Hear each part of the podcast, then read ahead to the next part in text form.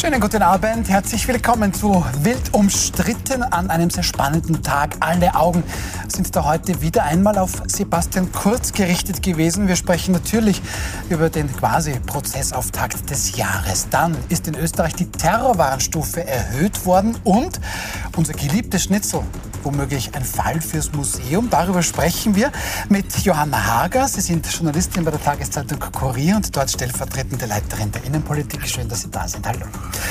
Dann bei uns zu Gast Florian Klenk, Chefredakteur der Wochenzeitung Falter. Sie sind promovierter Jurist und waren auch heute tatsächlich von den frühen Morgenstunden den ganzen Tag beim Kurzprozess. Schön, dass Sie da sind. Und Manfred Eineter, Strafverteidiger, Promi-Anwalt. Bei Ihnen kann man auch sagen, sowohl Promi als auch Anwalt. Schön, dass Sie da sind, Herr Eineter. Guten Abend. Da ist er also wieder zurück im Scheinwerferlicht, wenn auch sicherlich ganz anders als von ihm erhofft. Ex-Bundeskanzler Sebastian Kurz heute Vormittag, als er das Wiener Straflandesgericht betritt oder strenger genommen betreten muss. Ab heute muss sich Herr Sebastian Kurz wegen einer möglichen Falschaussage im U-Ausschuss verantworten. Sebastian Kurz, der ist sich allerdings nach wie vor sicher, da nichts falsch gemacht zu haben. Es gab einen U-Ausschuss vor drei Jahren, in dem ich von Abgeordneten der Opposition befragt wurde. Das ist ihr gutes Recht. Ich habe dort versucht, wahrheitsgemäß zu antworten, war auch mit dem Vorsatz dort, dass ich die Wahrheit sage. Und die Abgeordneten haben danach Anzeige erstattet. Das ist das gute Recht dieser Abgeordneten.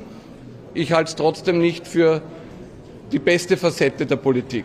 Dass die Staatsanwaltschaft einen Strafantrag geschrieben hat, ist das Recht der Staatsanwaltschaft, aber es ist doch wohl schon mein Recht als Beschuldigter, meine Sicht der Dinge darzulegen und zumindest kundzutun, wenn ich der Meinung bin, dass meine Aussagen falsch interpretiert werden und mir die Worte im Mund verdreht werden.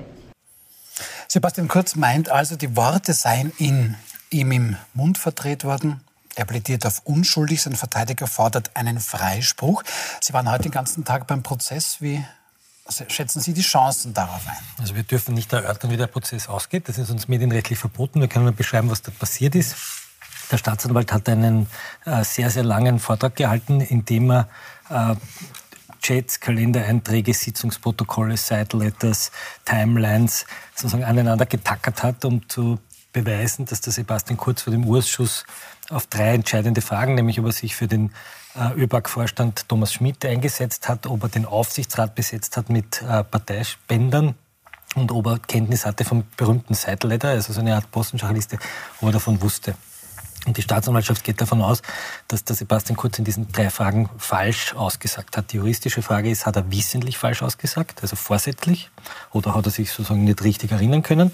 Und die zweite Frage ist, wenn man zu dem Ergebnis kommt, hat er einen sogenannten Aussagenotstand. Also hätte er Angst gehabt vor strafrechtlicher Verfolgung also er muss nicht Angst haben, verurteilt zu werden, ja. sondern er braucht nur Angst haben, dass er verfolgt wird. Ja. So, und jetzt sagt er kurz, ich habe richtig ausgesagt, aber wenn er zu dem Ergebnis kommt, dass ich wissentlich falsch ausgesagt habe, dann mache ich einen Aussagenotstand geltend. So. Mhm. Jetzt ist etwas Spannendes passiert. Er hat ja noch zwei Mitangeklagte, den Herrn Bonelli, seinen Kabinettschef, und die Bettina Klatz-Kremser, die in einem anderen Komplex äh, auch angeklagt wurde wegen der falschen Zeugaussage. Und die hat gesagt, ich übernehme die Verantwortung. Ja, ich war damals Casino-Chefin, ich habe damals mich nicht ordentlich vorbereitet, ich nehme die Verantwortung, ich habe falsch ausgesagt. Ich, ich möchte zwar jetzt kein Geständnis ablegen, aber das, was Sie mir vorwerfen, Herr Staatsanwalt, das stimmt, haben Sie ordentlich gemacht. Ähm, ich möchte die Version und der Richter hat gesagt, 200.000 Euro und geh nach Hause. Und das ist insofern spannend, weil der Richter offensichtlich bei der Frau Glatz-Kremser keinen Aussagenotstand angenommen hat, weil wenn er den angenommen hätte, hätte er gar keine Geldbuße geben dürfen. Mhm. So, und das war heute ein bisschen die Diskussion im Gerichtssaal, ob das sozusagen ein Wink mit dem Zaunpfahl ist, dass der Richter sagt, ich glaube im Grunde genommen das, was da in der Anklage steht. Ähm, und ich bin gespannt, was der Kurz am Freitag macht, weil heute hat er das gemacht, was er sozusagen immer macht, Angriff, in Opposition gehen, sozusagen. Also nicht Opposition sein, sondern einmal auf Angriff gehen. Er hat einen äh, Antrag gestellt auf Ablehnung des Richters. Er hat gesagt, der Richter ist befangen, weil der mit Peter Pilz irgendwann in der Eurofighter-Causa kommuniziert hat. Und er hat der Staatsanwaltschaft im Wesentlichen vorgeworfen, Fake News zu verbreiten, parteipolitisch zu agieren, ähm, Fakten hineinzuschreiben, die nicht stimmen, seine Worte umzudrehen. Das war halt sozusagen die offensive Verteidigungslinie, während Glatz-Kremsner eine eher sozusagen demütige Verteidigungslinie hat. Und der Richter hat halt im Wesentlichen gesagt, Demut zahlt sich aus. Man Umkehr, so hat er es so schön pathetisch gesagt, wenn du umkehrst und deine Umkehr zeigst, dann darfst gehen. Das aber, war ein interessanter Prozess. Da. Aber Herr Einetter, wenn jetzt hier drei Personen angeklagt werden und eine davon sagt, ich übernehme Verantwortung und in der Hierarchie quasi ist ja Bettina Klatz-Kremsner jetzt nicht die Chefin gewesen. So ist es. Bringt das die anderen ein bisschen unter Zugzwang oder nein. zumindest, nein? Nein, überhaupt nicht. Die Frau äh, Bettina Klatz-Kremsner ist in einer ganz anderen Situation. Zumindest als Kurz, bei Bonelli kann ich es nicht so einschätzen. Äh, die ist in Pension, hat eine tolle berufliche Karriere hinter sich, äh, hat auch eine, soweit ich das aus den Medien weiß, ich kenne den Akt selbst nicht komplett, äh, hat eine ganz eine andere Ausgangssituation, zumal sie ja bei der WKSDA falsch ausgesagt haben sollen. Das ist schon ein Unterschied. Auch, aber es ist schon ein Riesenunterschied. Dazu werden wir vielleicht noch kommen, auf diese unzähligen Untersuchungsausschüsse, wie es dazugeht. Und daher war eindeutig spürbar, dass sie würde es hinter sich haben. Die 100.000 sind ja wahrscheinlich wurscht. Sie hat immer gut verdient ähm, und hat gedacht, ich will, ich will mich da nicht weiter hersetzen. Wobei ich aber nach meiner Information, zumindest haben sie es im Ticker so geschrieben, im Live, Ticker, das vom Richter ausging und nicht von ihr. Also sie dürfte es in der Verhandlung nicht beantragt oder, oder der Anwalt. im Vorverfahren beantragt. Naja, im Vorverfahren hat sie einmal, das hat ihre Situation natürlich auch nicht gerade verbessert dass sie von einem anderen Anwalt vertreten äh, schon versucht hat, irgendwie zu einer Diversion zu kommen. Äh, das ist damals gescheitert und daher auch das zur Ausgangslage hatte sie natürlich weit schlechtere Karten als die anderen beiden. Mhm. Frau Hager, ähm, wir beide sind hier die Nichtjuristen im Studio. Ähm, wenn man als Nichtjurist draufschaut, was haben Sie da heute gesehen? Äh, war das ein schwieriger Auftritt für Sebastian Kurz? War das einer, wo er mal punkten konnte, indem er sagt, du, das ist jetzt mal meine Sicht auf die Dinge? Ich glaube, es war sicher ein unangenehmer ähm, Auftritt für den Sebastian Kurz. Äh, Florian Klenkert, bevor wir uns äh, äh hier eingefunden haben, gesagt, es, es, erinnert ein bisschen an den Doorstep äh, wie beim Ministerrat. Also er versucht, äh, das, was beim Prozess irgendwie offenkundig wird, was man mitverfolgen konnte, ist, er bleibt seiner Rolle treu. Also er, die Justiz ist äh, de facto gegen ihn und er versucht sich zu erklären. Das beginnt mit einem Eingangsstatement, das kann er machen, obliegt ihm, wird er vielleicht am Freitag wieder machen oder danach. Er greift einmal den Richter an und sagt, er sei befangen. Ähm, den Ticker mitverfolgend, er ist nicht immer ganz bei der Sache gewesen, sondern hat dazwischen auch ähm, mit dem Herrn Bonelli gesprochen. Das kann der Florian Klenk besser sagen. Also äh, auch die hohe Gerichtsbarkeit möglicherweise, ich glaube kaum, dass ihm langweilig gewesen ist, sondern er wird sich, ähm, diese Rolle ist eine neue, das kennen wir von anderen prominenten Menschen, die in diesen Saal kommen. Da, da ist der Scheinwerfer. Sie lachen. Karl-Heinz Grasser, wer auch immer, äh, äh, Elsner, da ist die Situation plötzlich eine, eine ganz andere. Spannend wird sein, äh, wie gesagt, wie er es am Freitag angeht.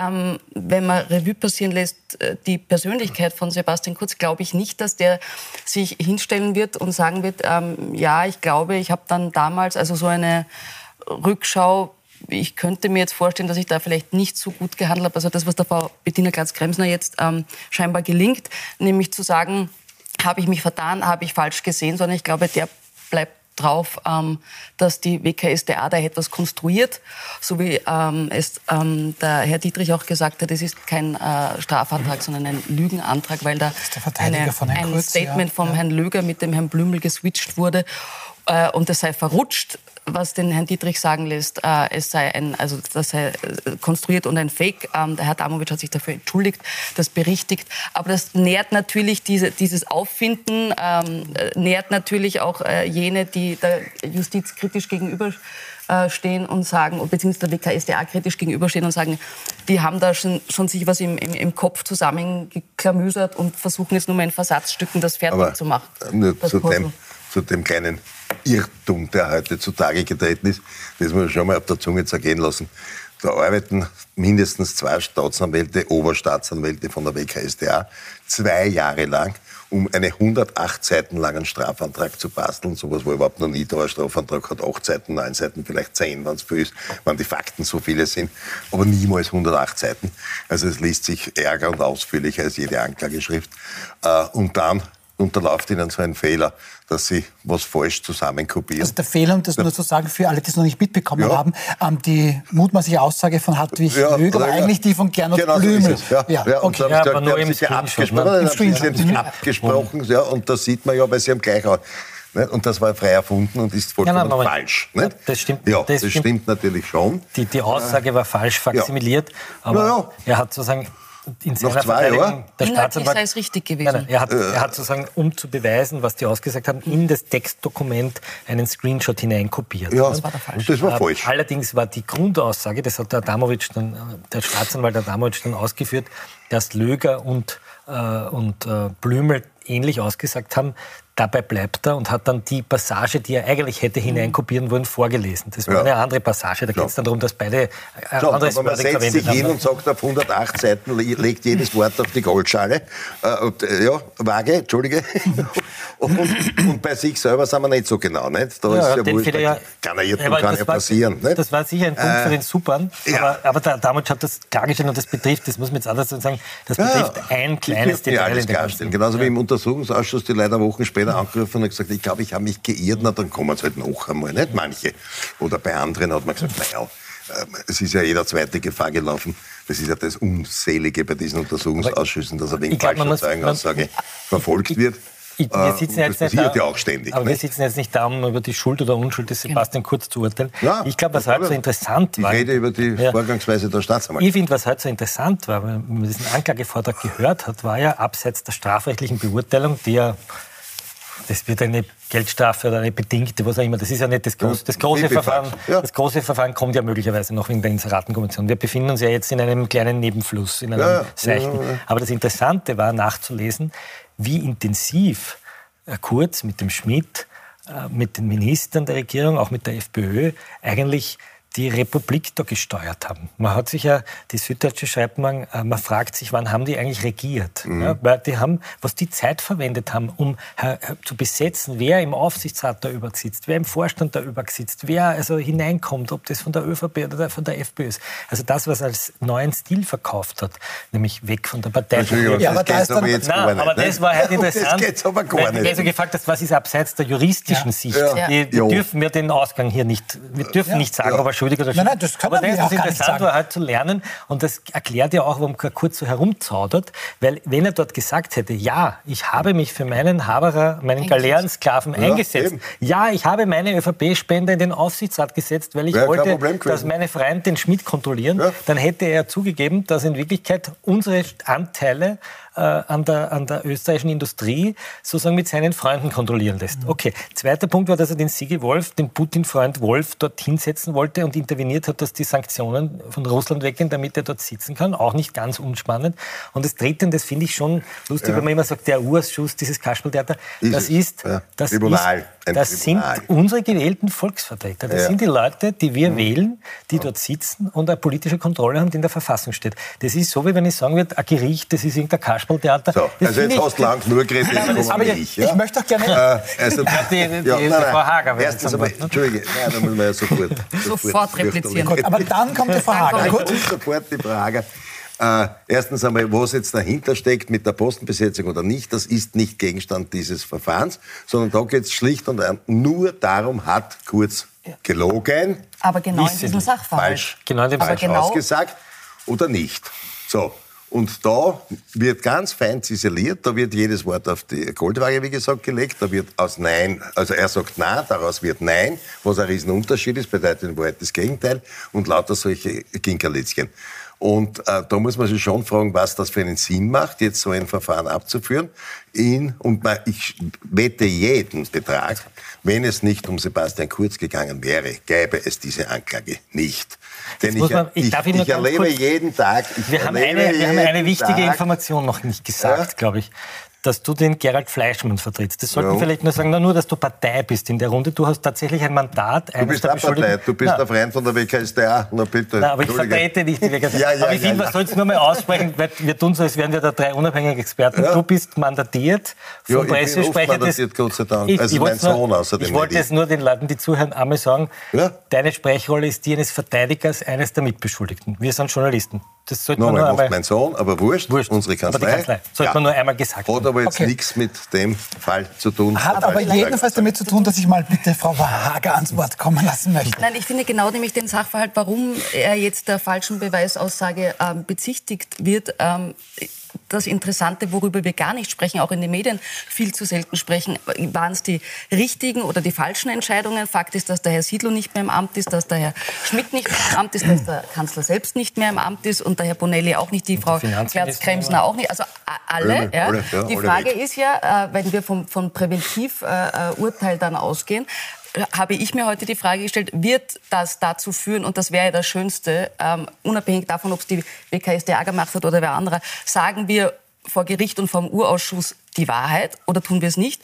Und wie verhält sich es bei der jetzigen Regierung, bei den 500.000 vorangegangenen und bei allen denen, die kommen werden, mit Postenbesetzungen in staatsnahen oder in Staatsbetrieben? War da, immer dasselbe. Ja. ja, sehen Sie, aber dann sage ich, dann ja, kann, dann ja du, aber das ist ja kein Argument. Also, aber die Frage ist, finden wir daraus irgendeinen katharsischen Moment X ja, und finden wir ein neues Regelwerk? Sagt die jetzige Regierung oder die kommende, wir machen eine ganz andere Besetzungspolitik. Es dann, das geht aber dann bis hin zu ihren äh, Rechtsvertretern. Dann haben wir im Verfassungsgerichtshof auch niemanden mehr, der von der Politik beschickt wird. Weil das ist ja jetzt so. Ja, ja, natürlich. Ja, aber, ja. aber dieses Fass mal aufzumachen, der Herr, der Herr äh, Kurz und äh, der Herr Bonelli und die Frau Glatz-Kremsner kommen jetzt ja quasi auch zum Handkuss stellvertretend für etwas, was sich seit... Für ein System. Richtig. Ja gut, Sie haben es Sie in Ihren Chats dokumentiert. Ne? Das Zweifelsohne. Andere haben es vielleicht einfach ja, ja. gescheiter gemacht und auf einen genau. Zettel geschrieben, andere löschen das innerhalb ja. von... Also, Aber das ist ja das Interessante, dass wir sozusagen so wie Höhlenforscher äh, nachlesen können, wie sozusagen eine Parallelbürokratie Richtig. Äh, funktioniert hat. Und jetzt kann man sagen, ist eh wurscht, war eh immer so. Könnte man natürlich so sagen. Ist ne? es natürlich war immer so. Oder man könnte sagen... oder man könnte sagen, wir nehmen das einmal zum Anlass, eine Grundsatzfrage zu stellen, nämlich wollen wir, dass die besten Leute in diesen Positionen sitzen? Oder wollen wir, dass die besten Haberer dort sitzen? Was nicht im Umkehrschluss, aber darf ich da, und ja. ich glaube, das wird immer auch den, weil was führt dann nämlich in nächster Konsequenz dazu, äh, wird es dann noch Menschen geben, die sich in Aufsichtsräte ja, oder Vorstände werden wollen? Weil heißt es im Umkehrschluss, dass wenn jemand ein politisches Mandat oder näher hat, er also nicht in Frage kommt? Oder gibt es möglicherweise auch Menschen aus allen politischen Spektren, die auch eine Qualifikation mitbringen und sehr wohl der oder die geeignetste für einen Aufsichtsrat, für einen, für einen, für einen Konzern äh, wären? Das hat man, also nur noch einen Satz, bitte sei mir gestattet. Der Herr Schmidt, den glaube ich vorher keiner kannte und jetzt alle kennen. Äh, ob die Frau Lavati jeder kennt, die jetzt als Alleinvorständin der ÖBAG vorsteht, würde ich jetzt ungestützt bezweifeln in der Bevölkerung. Also haben wir irgendetwas bis hierher, außer dass wir jetzt uns an einem Schauprozess delektieren, ein bisschen dessen Ausgang wir nicht kennen, was mitgenommen ja. oder nicht? Eine Schon, aber ich wieder zurück zum Thema. Urausschuss, falsche Aussage. So, das reden wir ja. Ne? Äh, und da muss man schon was Grundsätzliches einmal einwerfen. Ich halte ja diese Vorgangsweise, dass man parallel Strafverfahren und Untersuchungsausschuss macht, sowieso für einen Wahnsinn. Ich habe das auch schon öffentlich im Parlament gesagt bei einer Veranstaltung. Das Wichtige ist das Strafverfahren zunächst. Da geht es um Freiheitsstrafen für die Menschen. Da geht es darum, dass von objektiven, zumindest steht es im Gesetz, objektiven Ermittlungsbehörden und dann am Ende von einem objektiven Richter, dort stimmt es meistens, äh, ein Urteil gesprochen wird. So. Hingegen im Untersuchungsausschuss sind Abgeordnete, die sind immun die können fragen, was wollen, die können machen, was sie wollen. Dort geht es zu wie im Wilden Westen. Ich habe das selber erlebt, ich war zweimal dort mit dem Grasser seinerzeit. Das kann man sich überhaupt nicht vorstellen. Da wird ununterbrochen dazwischen geredet, man kann nicht in Ruhe ausreden. Die Befragungen dauern Stunden. Es war allein, ich habe mir das da ausgesucht, beim, bei der Kurzaussage gab es 28 Geschäftsordnungsdebatten, wo es also darüber geredet wird, ob das zulässig ist oder nicht. Die Verfahrensrichterin musste zwölfmal, der Verfahrensanwalt neunmal einschreiten. Kurz wurde mehr als 30 Mal unterbrochen oder mit Zwischenrufen bei seiner Aussage gestört. Eine aggressive Befragungssituation. Und das war, hat ja dann dazu geführt, dass die Frau Dr. Ilse Huber, die ich lustigerweise kenne aus meinen Jugendtagen, weil die war Bezirksrichterin in der Lenkbach, als ich dort konzipiert war. Ich bin, Ein wichtiger Einschub, Gegensatz zur WKSDA bei einer schlichten unmittelbare Wahrnehmung hat.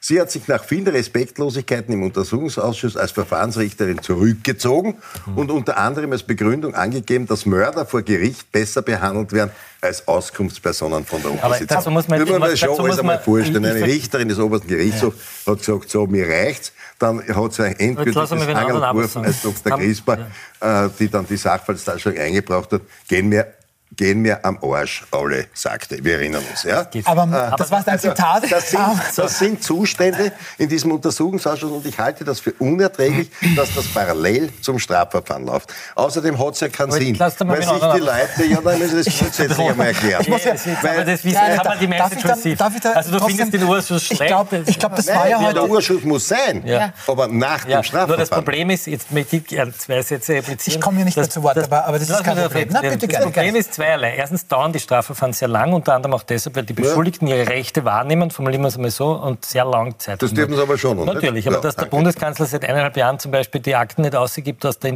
Abteilung eures Mandanten, äh, das ist ein Fleischmann, das sei nur dahingestellt. Also deswegen dauert das mal sehr lang. Ja, das ein ist parlamentarisches heftig so. umstritten rechtlich, Und das, was du da jetzt, das, was du da ja. jetzt Wild sozusagen umstritten, als ein, ist nicht wild umstritten, hat das OLG Oh, gerade er hat entschieden. gerade ein Rechtsmittel eingemacht. Ja, ja. ja. So. Das ist entschieden worden, das Rechtsmittel. Nein, Doch, ist verwundert. Aber dass man ein in der Verfassung festgeschriebenes Recht des Souveräns, der Volksvertreter, Ja, nämlich Gesetze zu Gesetze, ja, das kann man lächerlich machen. Nein, verstehe Der Kurz macht das lächerlich. Weil der Kurz wollte immer, hat immer gesagt, das Parlament, da hat er sich nicht wohlgefühlt, weil er hat natürlich gern überall durchregiert. Nur, Entschuldigung, das ist ein Kontrollgremium der von uns gewählten Mandatare. Ja. Und die sind immun und die Ja. dürfen dort Fragen stellen nach der politischen Verantwortung. Ja. Und dass das euren Mandanten nicht gefällt, verstehe ich. Und dass das dem Herrn Grasser, der auch die Ohren nicht rechtskräftig bekommen hat, auch nicht gefallen hat, verstehe ich auch. Aber das ist nun mal so eine, aber das ist nun mal so eine Demokratie. Das ist nun mal so eine. Demokratie, dass die Volksvertreter kritische Fragen Ja. stellen dürfen und daraus in Schlüsse ziehen. Ja. Wenn Das man das nicht will, dann muss man eine Diktatur Nein. Nein, aber es Bin gibt ein ja ganz, ein bitte, ganz, Frau Hager. ein ganz Aber probates Frau Hager. nicht nach Heine, zehn Jahren Frau Hager, bitte. Meine Herren, Ja. Frau Hager, bitte. Probates sein. Mittel beim Untersuchungsausschuss, dieses Instrumentarium natürlich beizubehalten und es medienöffentlich zu machen, damit jeder auf irgendeinem Sender, auch bei Ihnen, zuschauen kann. Das wäre eine gute- dann würden sich eine die, gute Ja, Idee. darüber reden wir auch seit, seit, seit, seit, Jahr und Tag. Dann würden sich nämlich auch die Fragestellenden und die Auskunftspersonen. Ja. äh, anders äh, verhalten und wahrscheinlich auch andere Fragen stellen und möglicherweise auch andere Antworten Nur, bekommen. nur ich war bei der Kurzeinvernahme am 24. Ja. Juni 2020 im Gegensatz zu dir. Ich bin dort gesessen und Ja. habe das angehört. Man kann es auch nachlesen. Jeder kann das auf der Parlaments-Homepage, wenn man eingibt, Kurzausschussbefragung Ja. lesen. Das war derartig ruhig Okay. und überhaupt nicht. Das wird ja sogar vorgespielt im Gericht. Ja, dann bin ich gespannt. Das, ist über, das war überhaupt keine aggressive Stimmung. Es stimmt einfach nicht beim Kurz. Ja? Der einzige, der dort, der, der einzige, der sich im, den Urschuss respektlos behandelt hat, war der Kurz, der dort vier Stunden in der zweiten Einvernahme durchgeredet hat, sodass die Opposition keine Fragen stellen konnte. Ja, Wüsste, da wird immer was Ein, zwei behauptet. Ja. Zitate oder was? Kann man den Herrn Bundeskanzler aufmerksam machen, sagt der Herr Brandstätter. Ja. Exkuriert, dass Fragen zu beantworten sind und nicht Geschichten zu erzählen sind, die damit überhaupt nichts zu tun haben. Naja, das ja Zwischenrufe kein bei der Tribunal. ÖVP, so beim Stöckmüller. Kurz, aber ich bin schon in meiner Beantwortung frei nach meiner Information, oder? So, so ist es losgegangen. Aber das ich ist ja noch kein- ja nicht ist ja noch dabei, kein aber ich hatte Tribunal. den Eindruck, dass hier Kammerabgeordneter ne? Greiner falscher Vorhalt. Bitte, Herr Präsident, Vorsitzender Sobotka, nachher dann, Abgeordneter Greiner, eine falscher Vorhalt. So geht's dazu, ich war ja selber dabei. Also, dass jemand Also, sagt, das ist ein falscher Vorhalt und können Sie bitte eine Frage beantworten? Ich brauche, ich brauche es dringend, ich brauche es dringend, Frau Hager, ähm, weil das war heute, glaube ich, schon auch, Herr Kling, Sie waren ja dort, aber schon Ja. auch ein bisschen Thema zwischen dieser materiellen Wahrheit, die Ja. in einem Gerichtssaal Genau. gesprochen wird. Hier gibt es einen objektiven So es. Richter, es gibt einen subjektiven Staatsanwalt, aber eine subjektive objektiv. Verteidigung. ähm, so, und dann gibt es aber die politische Wahrheit. Und das ist natürlich schon Ein etwas ganz, ganz anderes. Genau. Sehen Sie das Nein, auch so? nein, Oder wie ordnen Sie das? Jetzt, jetzt, jetzt, jetzt, Darf, jetzt, jetzt, darf, Frau Ja, Hager ja, Ihre Einschätzung sagen? Nein, ich, ich, ich schließe mich auch vorher dann gern den Männern an und bin dann genau in der Mitte. Nein, das ist das, was ich vorher mit äh, politisch gemeint habe. Natürlich, also ich meine, ein, ein, ein Bundeskanzler, der nicht weiß, äh, wer in, in, der, in der Staatsholding ist und der ihn nicht kennt, wäre ja ein... Ein schlechter Bundeskanzler. So ist es, Das ja. war ja nicht die Frage an den Bundeskanzler, wer an der Staatsholding ist, sondern die Frage war, ob er... Ob er Einfluss genommen hat, Ja, was er ja der, was er ja gesagt hat, Ja, er hat gesagt, nein. Er hat gesagt, Ja, nein. was denn Sebastian Kurz? Hat er und das, nicht da- gesagt. dafür, ja, dafür hat er ja sagt, er war Gelegenheit... informiert, im Sinne involviert. Ja, 22 darf es trotzdem Frau Hager sprechen, bitte? Dieser Naja, aber er rennt ja dauernd dazwischen. Ihr redet beide Der Herr Dr. dazwischen. zitiert ja, der Herr Dr. Einetter zitiert ja aus einer äh, knapp 20-seitigen äh, umfassenden Gegendarstellung des Herrn Genau. Kurz, äh, wo das noch einmal dargelegt wird und wo eben auch versucht wird, wieder auseinanderzudröseln, ähm, dass das vermeintlich Konstruierte, so wie es der Herr Suppern und der Herr Dietrich sagen. Und, es, und natürlich, noch einmal, würde der Herr Kanzler, Ex-Kanzler einen schlechten Job gemacht haben, hätte er das nicht gewusst, dass er dann ähm, sowohl im Urausschuss als auch bei seiner Einvernahme äh, so er sich zurücknimmt und irgendwie versucht auszuweichen, was ihm jetzt dazu bringt, äh, sich vor Gericht verantworten zu müssen. Das muss der Herr Kurz beantworten. Das ist das, was ich auch vorher eingangs versucht habe zu sagen. Äh, Das war politische Tradition vor ihm. Es ist politische Tradition gegenwärtig, sonst hätten wir nicht so, eine, so ein Problem gerade bei der Postenbesetzung ge- gehabt bei Türkis, Ja. bei Türkis-Grün und auch da gab es einen Sideletter. Und noch einmal, wenn wir das auf die Spitze treiben, also die Spitze treiben, wenn wir das nachlesbar beim VfGH haben wir es. Natürlich besetzt die heimische Politik und die Regierenden wichtige Posten in dieser, äh, in dieser, äh, in dieser Republik. Moment, Moment, da wird jetzt was verwischt. Nämlich? Dass der Verfassungsgerichtshof so besetzt wird, wie er besetzt wird, steht im Gesetz. Das ist ein Vorschlag der Ja, ist Regierung. aber auch Ja. politisch besetzt, Genau, ne? Wissen wir schon. dass man Posten besetzen kann und sich Parteien ausmachen, aus welcher Sphäre wer wo kommt. So. Aber um, im Urschuss ging es um was anderes. Im Urschuss ging es um die Frage, ob der Sebastian Kurz schon zu einem Zeitpunkt, als man überhaupt noch nichts von der ÖBAG wusste, dem Herrn Schmidt gesagt hat, ich setze mich dafür ein, dass du das wirst. Klammer auf, möglicherweise als eine Art Gegengeschäft für die Inseratengeschäfte, die der Herr Schmidt dann für den Herrn Kurz geliefert hat. Also da gab es sozusagen ein Do und Des, wie die Lateiner sagen. Also du gibst und ich nehme. Behauptest du jetzt einmal. Das ist das, was in der Inseratenaffäre der, der Schmidt Der aussagt. So. Und der Ja, Schmidt der Herr sagt, Schmidt und der Herr. Schmidt Ja, sagt, Schmidt, der Das- ist- das ist schon wichtig. Das ist jetzt schon wichtig. ja, Das ganz Parlament wollte klären, ob der Herr Schmidt sozusagen vom Herrn Kurz eingesetzt worden ist und ob auch die Kontrolleure des Herrn Schmidt vom Herrn Kurz eingesetzt wurden und ob die Kontrolleure vom Herrn Schmidt jene Leute waren, die dem Herrn Kurz Geld gespendet Mhm. haben. Und das ist eine ganz wichtige Frage, weil diese ÖBAG ja nicht mit irgendwelchen Freundeln vom Kurz besetzt werden soll, sondern mit fähigen Leuten, die das Geschäft verstehen. Ja, da geht es um, da geht's ne? zum Beispiel um die Ja. Frage, wer wird OMV-Chef und welche Gaslieferungsverträge macht er, wovon wir zahlen. Also da geht es um einen ganz eminenten politischen Akt. Und der, der Nationalrat als als Vertretung von uns möchte diesen Sachverhalt klären und fragt den Bundeskanzler, haben Sie den Herrn Schmidt eingesetzt? Und er sagt darauf, nein, ich habe das nur gehört und zuständig ist wer anderer. Und dann kommt man aufgrund der Ist ja Chats richtig, drauf, dann kommt man aufgrund der Chats drauf. Ja, aber die haben ja dort nicht das, Gesetz, aber die haben ja dort nicht das Gesetz abgefragt, sondern die, haben ja, die wollten ja die tatsächliche Vorgang wissen, nicht was im Gesetz steht, sondern was ist wirklich passiert. Und jetzt kommt man drauf anhand der Chats, der Aussagen, der Kalendereinträge, der Sideletters, dass der Herr Kurz sehr wohl gesagt hat, ich will, dass der das wird. Ja. So, und das hat er Man dort nicht zugegeben. Genau. Das, sagen wir mal nicht. Wir sind ja doch schon eine Unschuldsvermutung. Nein, nein, nein, nein. da da gibt's Ja. mittlerweile Chats und Sitzungen, wo er das genau, wo der, wurscht. Ja, nein, Die Frage wurscht. ist, ob er es wissentlich gemacht hat. So. Und das wollte der sein, Nationalrat ja. wissen. Unter anderem wollte er es deshalb wissen, weil man dann einen Misstrauensantrag aussprechen kann, weil man eine Gesetzesreform vielleicht einleitet, weil politische Entscheidungen, die uns alle betreffen, betreffen. Und daher muss er dort die Wahrheit sagen. Das Einzige, was der Urschuss fordern kann, ist Wahrheit. Er kann keine Strafe aussprechen, gar nicht. Aber- das Und das ist, ist, wir, und der das Gesetzgeber Punkt. sagt, wenn du es lügst, bist du Ja. strafbar. Sind wir Was wieder so? beim Punkt. Das ist die nicht irgendein Die Kasperltheater. Auskunftsperson, das behauptet ja auch keiner. Naja. Aber es ist Löwinger die Stellung... hat die Köstinger die gesagt, ne? Naja, würde ich jetzt nicht interpretieren, wo näher. Aber es, der wesentliche Punkt ist, dass die Auskunftsperson faktisch dort, wenn der Urschuss gegen ihn geht, wie es ja wohl im Fall Kurz unbestreitbar war, äh, Beschuldigter ist. Er ist dort Beschuldigter. Man kann sich heißt entschlagen. aber Auskunft. Da kann er eben nicht. Das ist ja der Punkt. Er kann sich der weil er sagt, Beschuldigte, das der Beschuldigte im Strafverfahren kann gar nichts sagen, darf lügen, kann sagen, was er will. Hier nicht. Die Auskunftsperson, der zwar Beschuldigter ist, aber nicht so heißt. Aber er ist nicht der im strafrechtlichen nicht. Sinne beschuldigt. Der darf das nicht. Er ist politisch Ja? beschuldigt, ja, aber nicht strafrechtlich. darf es aber trotzdem ein bisschen ist verantwortlich. dem Er Verantwortung. Er muss sich, im- im- das, ist ein, das ist das Konzept der Checks and Balances. Vorwürfe. Die Exekutive ist der Legislative verantwortlich. Ja. Und wenn man das in Frage stellt, dann stellt man das System der Checks and Balances in Frage. in Frage? Na, Indem man dauernd sagt, Es- dass die ist- Kontrolleure Kasperln sind. Es, nein, das Oh sage ja. ich nicht. Aber es ist nur falsch, dass man das parallel abführt mit einem Strafverfahren. Zuerst, weil Es sich ja auch alle Strafverfahren. entschlagen Darf ich jetzt- Es darf ich jetzt langsam-. Nein, darf ich es jetzt gab kein langsam- Strafverfahren. Es ist sogar eingestellt worden. Es Ja. gab ein Strafverfahren wegen den Spendern, die Das, Oh, das, Strafverfahren gab es längst wegen der Nicht, Inseratengeschichte. nicht gegen den Kurz im Jahr 2020. Das stimmt nicht. Also wir haben, jetzt 24. tatsächlich, wir haben tatsächlich ein, ein Thema gefunden, das wirklich viel umstritten ist. Ich bedanke mich sehr. Herr Florian Klenk und Manfred Eineter für, für die Emotionen hier. Ich versuche es trotzdem zusammenzufassen. immer sagen, das sind es- Emotionen. Wir versuchen Fakten zu klären. Wenn er sagt, es gab Fakten ihm... kann man Nein, auch ohne Emotionen Entschuldigung, klären, Ich bin total emotionslos, aber ich, ich finde es auch nicht richtig, dass man immer den, denen, die auf Fakten bestehen, sagen, sie haben Emotionen. Er sagt, es gab am 24. Juni 2020 ein Strafverfahren wegen den Kurz in der Inseratenaffäre Naja. und daher war er dort in der Zwicke.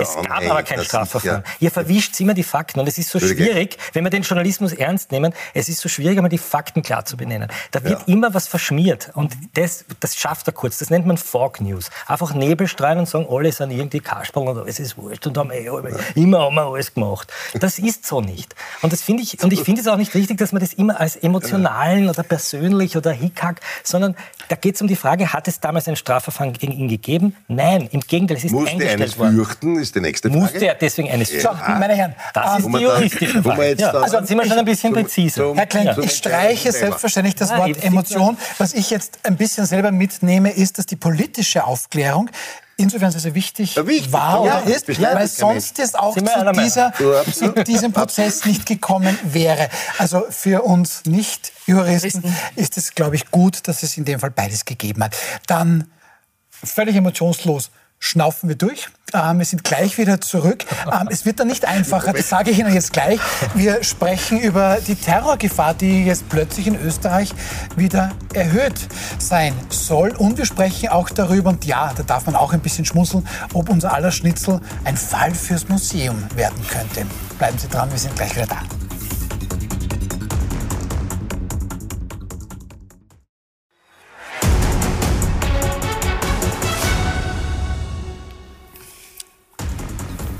Willkommen zurück bei Wild umstritten. Das erste Thema, den Prozess gegen Sebastian Kurz, also den Prozessauftakt haben wir abgeschlossen. Schauen wir zu unserem nächsten Thema. Die Lage im Nahen Osten, die gilt, das sagen alle Expertinnen und Experten derzeit als äußerst angespannt, insbesondere nach diesem mutmaßlichen Angriff auf ein Krankenhaus in Gaza mit angeblich bis zu 500 Toten. Beide Seiten weisen da seit gestern die Schuld von sich. Neueste Bilder stützen aber die israelische Version, dass das eine Rakete gewesen sein dürfte, die irrtümlich von Islamisten auf dieses Krankenhaus geschossen worden sein soll. Wie auch immer, das können wir nicht klären. Wir können aber nach Österreich schauen, denn all das hat Auswirkungen auch auf unser Land.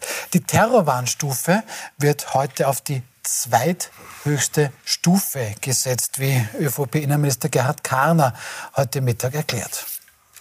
Eine aktuelle Lagebeurteilung durch die Nachrichtendienste hat eben ergeben, dass mit jetzt die Warnstufe erhöht wird, nämlich auf die Warnstufe hoch.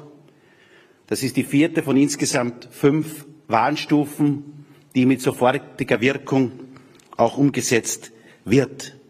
Dass etwa auch die Spezialeinheiten des Innenministeriums, der Polizei wie Cobra, Vega, SIG, die Schnellinterventionskräfte und andere auch erhöhte Präsenz im öffentlichen Raum, insgesamt im öffentlichen Raum, in allen Teilen des Landes zu sehen sein werden. Soweit Innenminister Gerhard Karner. Herr Klenk, die letzte Erhöhung der Terrorwarnstufe, die fand nach dem Terroranschlag von Wien mit damals vier Toten vor ziemlich genau drei Jahren statt. Vor unserer Haustür. Der ja, wollte ich gerade sagen, vor ihrer Haustür stattgefunden hat. Jetzt, also drei Jahre später, wird wieder die Terrorwarnstufe erhöht. Wie ernst zu nehmen ist das für uns alle? Es gibt in Österreich keine Terrorwarnstufe, es gibt eine sogenannte Terrorlage. die per Erlass des Innenministers verkündet wird und sozusagen eine Mischung ist aus tatsächlichen Hinweisen im Land, aber auch aus internationaler ähm, Gefährdungslage. Ja, und natürlich ist in einer Zeit, wo die Hamas sagt, äh, man soll also den Zorn äh, in die Welt tragen, es verständlich, dass das passiert. Es ist ungewöhnlich. Ich kann mich nicht erinnern, dass ein Innenminister schon einmal in einer Pressekonferenz äh, zufälligerweise genau zum Zeitpunkt, wo der Kurzprozess begonnen hat, äh, so eine Pressekonferenz gemacht hat. Ja, das hat es bis jetzt noch nicht gegeben. Ja, also selbst in den ärgsten Zeiten nicht. Wir haben heute ein bisschen im, im Verfassungsschutz äh, recherchiert, die auch überrascht waren über die Pressekonferenz, dass es die gegeben hat, die aber gleichzeitig sagen, dass es in den letzten Wochen sehr wohl äh, ich den, den Vorfall im Hauptbahnhof von dem Jungen, äh, der mit, der mit dem Messer herumrennen wollte, der, der Anschlag auf der Pride Parade. Also es tut sich was in der jungen islamistischen Szene, es tut sich sehr viel in den Moscheen. Es gibt eine Moschee am Gürtel, vor allem eine mazedonische Moschee, die die ähm, sozusagen sehr im Fokus steht. Also da passiert was, da radikalisieren sich die Leute und insofern ist es gut, dass das passiert. Ich weiß nicht, ob man es bei Pressekonferenz des Innenministers verkünden muss, ob es nicht einfach gescheit ist, die Polizei macht das und passt auf. Aber das ist letztlich eine Frage der politischen Verwertung des Ganzen. Aber seien wir froh, dass die Polizei aufpasst. Er, noch einmal, der letzte Terroranschlag vor genau drei Jahren hat vor unserer Redaktion stattgefunden. Wir haben uns unter den Tischen versteckt. Der Nehammer hat uns damals angerufen und hat gesagt, sie gehen von sieben Attentätern aus, die morden. Es ist auch wirklich gemordet worden. Ich habe das erlebt. Ich weiß, was ein Terroranschlag ist. Wir sind eine Nacht, konnten nicht rausgehen. Ich habe nachher selber eine, äh, ein psychologisches Coaching bekommen, weil man Flashbacks hat, weil man diese Attentäter sieht. Also ich bin über alles froh, was das Innenministerium tut, um Terrorismus zu verhindern. Ja, also das ist ähm, ja, völlig klar. Also ich glaube, man soll da wieder eine politische Kleingeldschlägerei draus machen. Es ist auffällig, dass es sozusagen so verkündet wurde. Mhm. Aber mhm. soll sein. Da, da wenn es uns nützt. Da müsste uns aber nützt. der Herr Kahner im Umkehrschluss auch dem Herrn Minister äh, Brunner, der heute die Budgetrede gehalten hat, also dann wollten Sie heute viele Shows stellen. Was mich, was mich bei der Das war ein bisschen erstaunlich, ja, dass es was mich, bei der, was mich bei der Pressekonferenz irritiert hat, ist, dass wir von, äh, normalerweise haben wir, wenn wir Sirenen-Trainings äh, haben, einmal im Jahr wissen wir, welche Sirene was können soll. Bei diesen fünf äh, Gefahrenlagen, ähm, äh, Terrorlagen, wo jetzt, wovon jetzt eine orange ist, äh, hinterlässt er eher so den schalen Nachgeschmack. Wir wissen was, aber wir sagen es euch nicht. Äh, das, das finde ich eher handwerklich, um das Gefühl der Sicherheit zu geben. Äh, da hätte es jetzt vom Herrn Kahner, finde ich, äh, Luft nach oben geben können. Also was ist die die fünfte Stufe heißt dann was genau und warum ist also genau jetzt die vierte? Unsere Leute haben das ja heute recherchiert. Sie haben ja angerufen der ja, aber das wäre ja vielleicht auch Aufgabe des Innenministers, das einfach zu artikulieren, ja, ohne dass ich eine unsere Aufgabe als Recherche brauche. Aber wir haben ja versucht herauszufinden, was ist genau. Nicht? Und ja. die Polizeistellen sagen, wir wissen es eigentlich auch nicht, was es genau ist. Es ist eine allgemeine Lage, aber es gab jetzt keinen konkreten Anschlagsplan oder keinen konkreten Verdächtigen. Das ist das, was mich jetzt als Journalist einfach einmal kurz distanziert sagen lässt, was, wovon dafür redet er? Aber ja? dafür muss ich ja nicht mehr Journalist, sondern einfach nur interessierter Staatsbürger ja. sein. Also, aber, aber äh, wild umstritten, ich muss einmal sofort wieder widersprechen. Es gelingt wirklich nur dir, zwischen der Pressekonferenz und dem Kurzprozess einen Zusammenhang herzustellen, finde ich eigentlich, wie soll ich sagen, nicht in Ordnung. Äh, ob er das in einer Pressekonferenz macht oder nur diese Terror-Warnstufe ausruft, äh, kann man darüber streiten, ob das gescheit ist oder nicht. Tatsache ist, dass es richtig ist, da sind wir uns ja offensichtlich einig, dass es diese erhöhte Warnstufe gibt, dass man vermerkt, äh, das Augenmerk darauf legt, was sich, was sich abspielt. Wenn wir jetzt schauen, was sich da in Brüssel abgespielt mhm. hat beim Länderspiel Belgien, äh, Schweden, wo die Leute dann weiß nicht, wie viele Stunden im Stadion zubringen mussten. Und das war ein eindeutiger terroristischer Angriff, wo zwei arme Fußballzuschauer zu Tode gekommen sind. Unfassbar. Äh, und wenn man sich anschaut, in Deutschland, ich habe gestern wieder den Konkurrenz, den Herrn Lanz, mir angeschaut. Der ist keine wo, Konkurrenz. Wo, der, wo der, der, der, Terrorismus, islamische Experte, ich will jetzt den Namen vergessen, dann sagt eigentlich, wir resignieren. Es ist mhm. unmöglich, in diese Gruppen einzudringen, weil die sind als, als Bulk hereingekommen und sind nur untereinander. Da kannst, weil die Rede war in den Schulen, Erziehungsarbeit und, und, und. Äh, und der, der war sowas von resignativ, das hat mir fast Angst gemacht. Wenn der Spezialist auf dem Gebiet sagt, man kann nichts mehr machen und muss zuschauen und muss jetzt die Leute schützen. Bei den Demonstrationen ist ja auch unfassbar, was sie ausspielt in Berlin und in, in Köln. Mir scheint auch, äh, haben sich ja Demos abgespielt, wo die gesagt haben, Israel kehrt weg und ich, also eindeutig Verhetzungstatbestände. Auch die Demo auf dem Stephansplatz finde ich nicht in Ordnung, dass die nicht aufgelöst wurde. Denn öffentliche Ordnung gestört allemal. Ja? Also die wird, man muss sich vorstellen, die Demo wird verboten. Die sagen, ist uns wurscht, wir machen es trotzdem wie die Kindergeber. Und dann steht die Polizei und schaut zu und tut nichts. Es gibt aber auch Experten, die sagen, dass es vermutlich schlauer war, das geordnet. Ja, ja, aber, so, gemacht, ne? aber, ja, aber das war auch bei den corona Kann es denn wirklich sein, dass der Rechtsstaat dem, äh, Rechtsstaat ist halt verhältnismäßig und, und, und, äh, und, sagt, ja, man kann eh nichts machen und ist halt so. Das finde ich. Aber die, aber die Frage, die Frage, Herr Annette, die, die nehme ich raus. Ähm, Frau Hager, ist es so? Resigniert der Rechtsstaat? Mhm. Wir wissen nicht, ob dieser Brüssel-Fall jetzt direkt mit dem Nahen Osten zu tun hat. Hier wird ja auch ge ge gesprochen davon. Haben Sie ja bekannt schon IS und was weiß ich dazu. Ja, aber da ging es dann vermutlich auch um, um, um die Koranverbrennungen in Schweden. Aber trotzdem, bleiben wir doch bei diesem Fall, Frau Hager.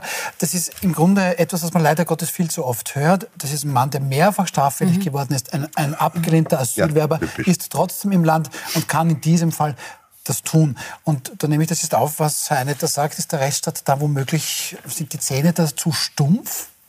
Nein, und ich glaube auch nicht, dass wir resigniert haben, sonst würden ja jetzt nicht, also würden wir erstens nicht darüber sprechen, zweitens der Innenminister heute äh, vor die Presse getreten sein.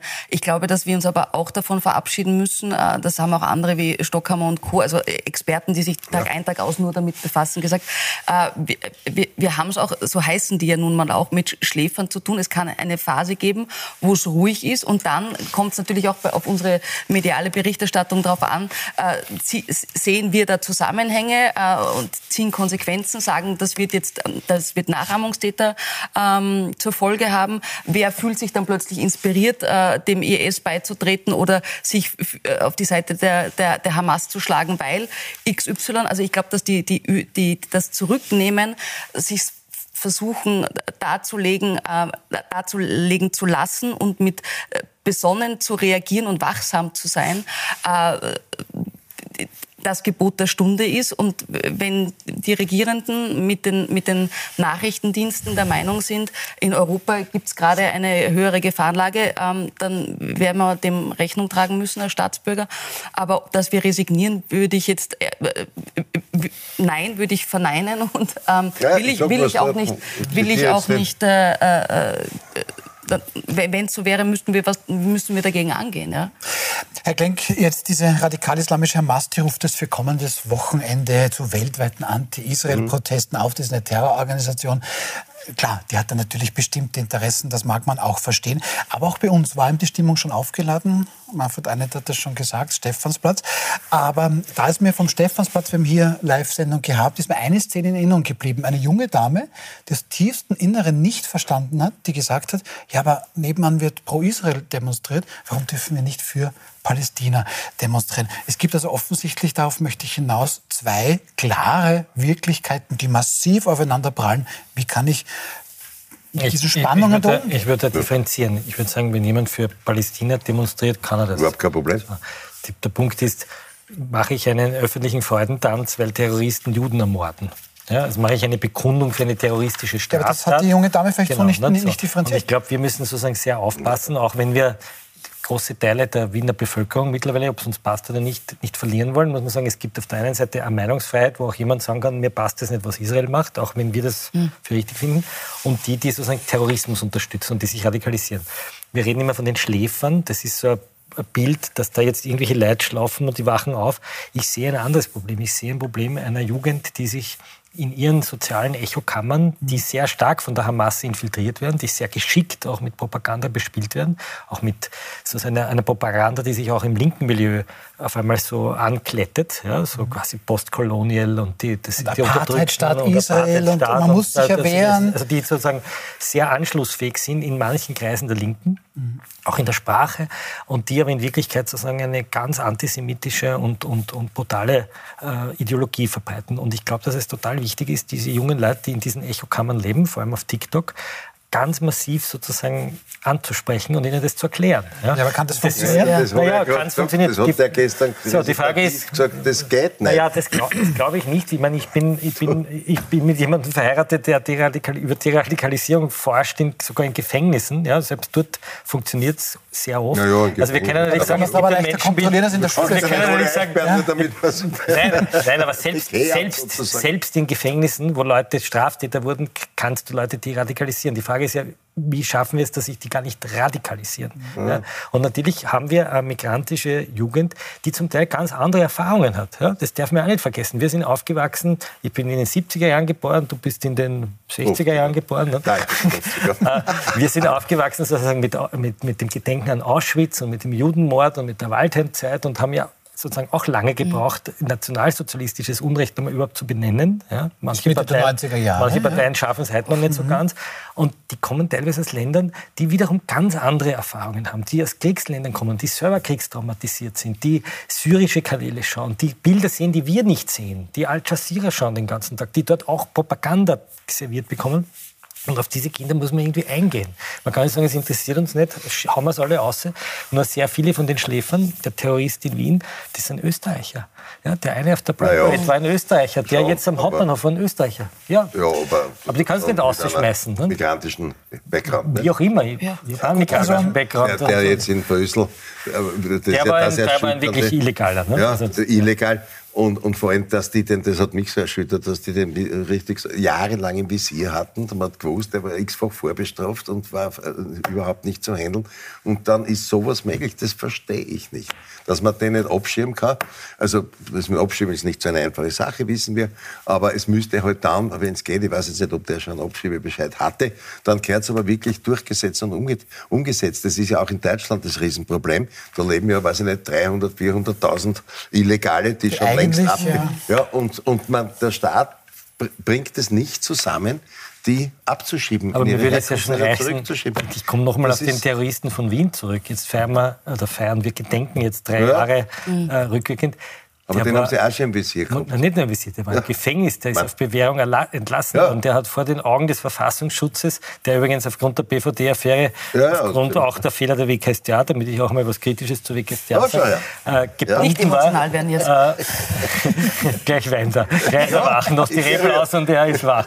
Aber sozusagen auch dank der stümperhaften Vorgangsweise der WKStA sozusagen Ressourcen gebunden hat, haben die zugeschaut, wie sich die bewaffnen. Ja, das muss man auch, aber das dann, waren Österreicher. Ja. ja, aber da stellt sich mir die Frage, Frage. Und, und da, da hoffe ich, Versagen im Spiel. Ähm, Frau Hager, vielleicht können Sie mir da helfen. Ähm, da hört man doch immer wieder, das hat, hat, man dann auch bei diesem Terroranschlag gelernt, da gibt es offensichtlich Moscheevereine, die hier ja. ein ganz ja. gezieltes, ja. ähm, gefährliches Gedankengut verbreiten. Das macht man schön am Freitag in, in, in der Predigt. Mhm. Kann ich das nicht unterbinden? Die Politik hat das versucht, auch mit einer Landkarte, die genau das Gegenteil davon bewirkt hat, also indem man dann verortet, wo sind die Radikalen, wo nicht und welche verbietet man. Das ist halt ähm, diese Versuche gibt. Wir stellen nur leider fest, dass sie ähm, äh, irgendwie fehlgehen und nicht, also die sollen ja. nämlich alle, naja, alle Menschen sollen ja die, die, die, äh, ihre Religionen ausüben können, aber ja, in dem aber Kontext, nicht, wie sie... Nicht Verhetzung betreiben. Nein, das ist der ja. Punkt. Ne? Richtig, aber was hinter der verschlossenen Moscheetür passiert... Ja, ja dann muss man halt einigen und sich das anhören. Dann da muss ich dort, da dann muss ich dort ja, hinschicken. Die Frage und wenn dort einer Hasspredigen von sich gibt, dann muss ich als Staat ja, einleiten. Man muss jetzt zur, zur, Ehrenrettung der islamischen Glaubensgemeinde, die wir im Fall das sehr kritisch beobachtet haben. Ja, da waren äh, Erdogan-Leute drin und, und, und arabische Leute drin und so. Aber man muss eines sagen, die haben sehr früh, nachdem der Konflikt losgegangen ist, einmal Aussendungen gemacht, dass man nicht auf die, möglichst sich friedlich auf diesen Demos verhält. Wir haben in Österreich ein paar hundert Leute, andere Städte haben einige zigtausend. Ja. Also das ist ein paar hundert für eine Millionenstadt, für zwei Millionenstadt ist relativ wenig. Es ist relativ friedlich zugegangen im Vergleich zu Paris, zu Berlin, zu London. Wenn man London das anschaut, sollte man betonen, das sollte man betonen, genau. Und die Glaubensgemeinde hat auch an ihre Religionslehrer mhm einen Erlass ausgelassen, wie sie sozusagen diese Probleme im Religionsunterricht ansprechen. Und ich glaube, dass es tatsächlich sehr wichtig ist, dass man die Glaubensgemeinde da sozusagen auch in die Pflicht nimmt. Ja? Die, die haben ja auch kein großes Interesse daran, dass da die Islamisten herumrennen, weil das ja letztlich auf sie zurückfällt. Also ich glaube, man muss das schon auch einmal Also ich finde es erstaunlich, dass es richtig. Ja, ich finde es erstaunlich, und dass wie wird es geahndet, hoffe, wenn es denn, ja. wenn es denn zu Verstößen Ich hoffe, der Satz altert gut und er wird nicht in drei Tagen vorgespielt. Aber ich, momentan muss man Gefühl haben, ist in Wien verglichen mit anderen Weltstädten relativ wenig Rambazamba auf der Straße und das ist auf einmal, der Straße. Das ist ja. einmal, äh, ich aber, will nicht wissen, was sozusagen die Leute. Aber es gibt ich will nicht wissen, was manche Österreicher denken. Da, grad, da ist ja. ein Video umgegangen, das haben wir ja, sogar gekriegt, dass einer schaut, wo ein Mesusa hängt in den Stiegenhäusern. Hm, also da gibt es schon Geschichten, wo du denkst, man fühlt sich nicht wohl, sage ich. Aber jedenfalls, jedenfalls ähm, ein Thema, über das man natürlich noch sprechen werden müssen. Ich hoffe, dass Ihr Satz dazu nicht beiträgt. Ich bedanke mich mal, äh, muss aber eben, weil ich schon mehrfach angesprochen habe, Ihnen noch ganz kurz das zeigen. Also sollten Sie die Sorge haben, dass eine der Lieblingsspeisen der Österreicherinnen und Österreicher aussterben könnte, hier gibt es ja, eine Initiative in Niederösterreich. Hier ist der Landeshauptvorstellvertreter in Niederösterreich, Udo Landbauer, der meint, wir wollen nicht, dass sich die Bevölkerung das letzte Schnitzel im Museum anschauen kann. Herr Landbauer möchte damit mhm. eine, eine Förderung für Landwirtshäuser ähm, bewerben. Mhm. Gut, haben wir das auch angesprochen. Das Schnitzel ist gerettet. Ähm, über alle anderen Dinge, die noch zu retten sind, sprechen wir dann morgen. Ich bedanke mich sehr herzlich bei Johann Hager, Manfred Einiter, Florian Klenk. Dann darf ich Ihnen noch sagen, wer morgen bei uns zu Gast ist, Staatskünstler Florian Schäuber, PR-Beraterin Silvia Grünberger und Politikberater, keine Kommentare, Herr Politikberater Christoph Pöchinger. Und jetzt bitte ich Sie sehr, dran zu bleiben. Die beiden Herren waren schon großartig bei der Analyse des Kursprozesses. Es geht jetzt aber großartig weiter bei meinen Kolleginnen und Kollegen des Newsroom Spezial als anlässlich des Prozessauftaktes gegen Sebastian Kurz. Einfach dranbleiben.